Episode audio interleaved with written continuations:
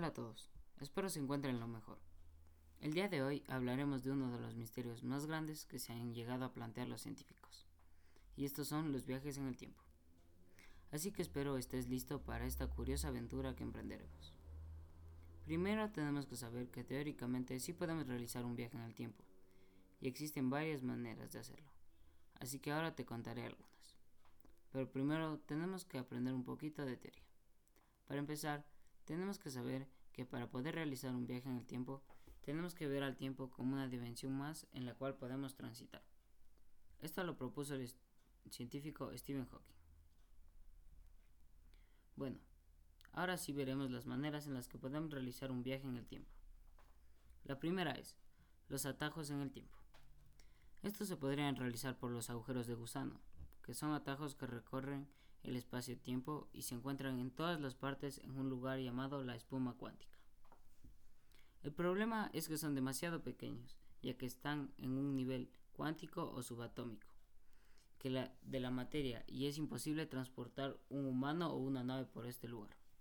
Lo que sí fuera posible es que en un futuro podamos realizar un agujero de gusano lo suficientemente grande como para que una nave quepa en él y podamos así realizar viajes a planetas lejanos o incluso viajes al pasado. La segunda opción que tenemos para viajar son los ríos en el tiempo. Esta idea fue propuesta por Albert Einstein y hace referencia a que un río puede viajar a diferentes velocidades, dependiendo del lugar en donde se encuentre. Lo mismo pasa en ciertos lugares del universo, ya que propuso que existirían lugares donde el tiempo viajara más rápido y otros lugares donde el tiempo viajara más lento.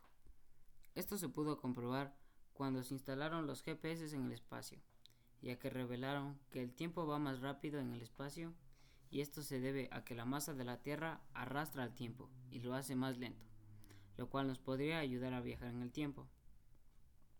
Otra opción que tenemos para viajar en el tiempo son los agujeros negros, que son regiones finitas del espacio y tienen demasiada masa en su interior lo que provoca que sean muy densos y ninguna partícula puede escapar de ellos, ni siquiera la luz. Por eso Stephen Hawking propone que los agujeros negros ralentizan el tiempo más que ninguna otra cosa, y esto los convierte en unas máquinas del tiempo naturales.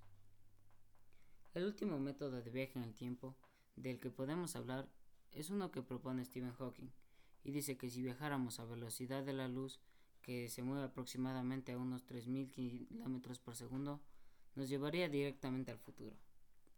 Para que entiendas mejor, Stephen Hawking realizó un ejemplo, que dice que si ponemos un tren un 1 de enero de 2050 y este da 7 vueltas a la Tierra cada segundo, cuando el tren se detenga una semana después, para los pasajeros del tren habría pasado una semana, pero en la Tierra habrían pasado 100 años y llegarían en el año 2050 aunque alcanzar las velocidades de la luz es casi imposible.